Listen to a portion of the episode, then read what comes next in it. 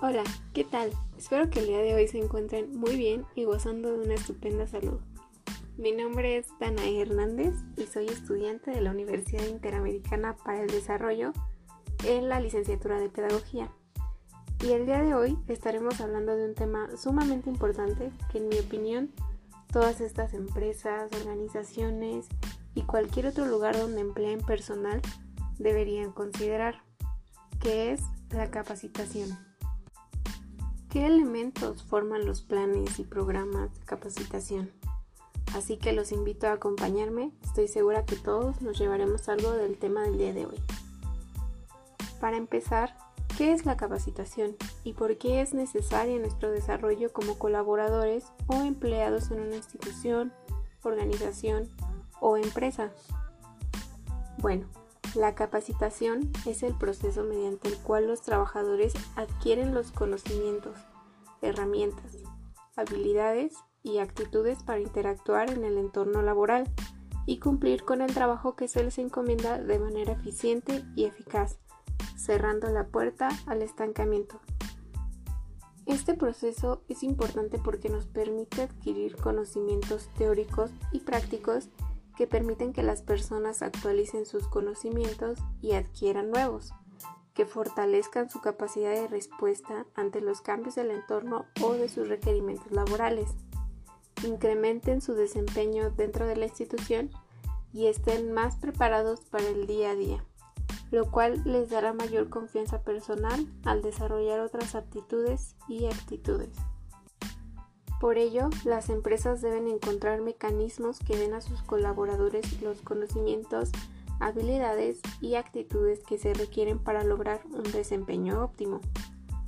En la capacitación se diseñan programas para transmitir la información relacionada a las actividades de cada organización.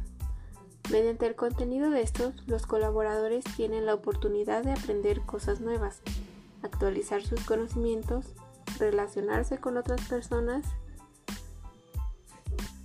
y, en otras palabras, satisfacer sus propias necesidades mediante técnicas y métodos nuevos que ayudan a aumentar sus competencias para desempeñarse con éxito en su puesto, permitiendo a su vez a las organizaciones alcanzar sus metas.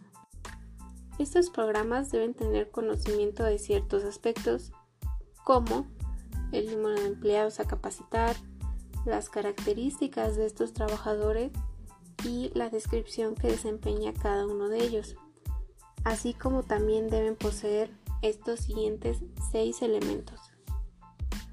El primero es la redacción de objetivos. Es importante tener un fin concreto, metas, logros esperar, así que es importante definir exactamente qué es lo que se busca con el programa de capacitación que se intenta implementar. El punto número 2 son la estructuración de los contenidos. Este elemento nace de lo anteriormente mencionado, de que es necesario conocer las características así como las habilidades y necesidades de nuestros colaboradores para así estructurar y para aspirar a la adquisición como dominio y aplicación de nueva información habilidad, conocimiento o capacidad. El punto número 3 es actividades de instrucción. Estas son las técnicas que nos ayudarán a facilitar y aliviar el proceso. Y claro que estas se eligen a partir de los objetivos, las características y la disponibilidad física y material. El siguiente punto es la selección de recursos. Estos son los materiales y o aparatos que nos facilitan la transmisión de los objetivos. Estos son muy complementarios y nos traerán grandes beneficios. El quinto punto es la evaluación. Este proceso sistemático nos ayudará a saber si realmente todo lo anterior conspiró a nuestro favor y los objetivos se cumplieron. De igual manera nos ayudará a retroalimentar de manera eficiente, así como a valorar los esfuerzos individuales y comunes. Y por último, pero menos importante, la bibliografía. Como cualquier proyecto, es necesario contar con fuentes confiables y dar crédito por la información proporcionada de manera pertinente. Esto nos evitará problemas futuros como el plagio. El día de hoy podemos concluir que la capacitación a los colaboradores debe ser obligatoria, ya que ésta tiene la dualidad de ser un derecho, pero también una obligación. Ofrece desarrollo y demanda compromiso. Permite mantenerse actualizado y requiere de tiempo y espacio de quienes la reciben para aprender nuevas realidades y es un factor importante que ayudará a ser competitivo y más eficiente dando como resultado un cambio positivo en la organización. Y bueno, hasta aquí el día de hoy. Yo me despido esperando que tengan un agradable día.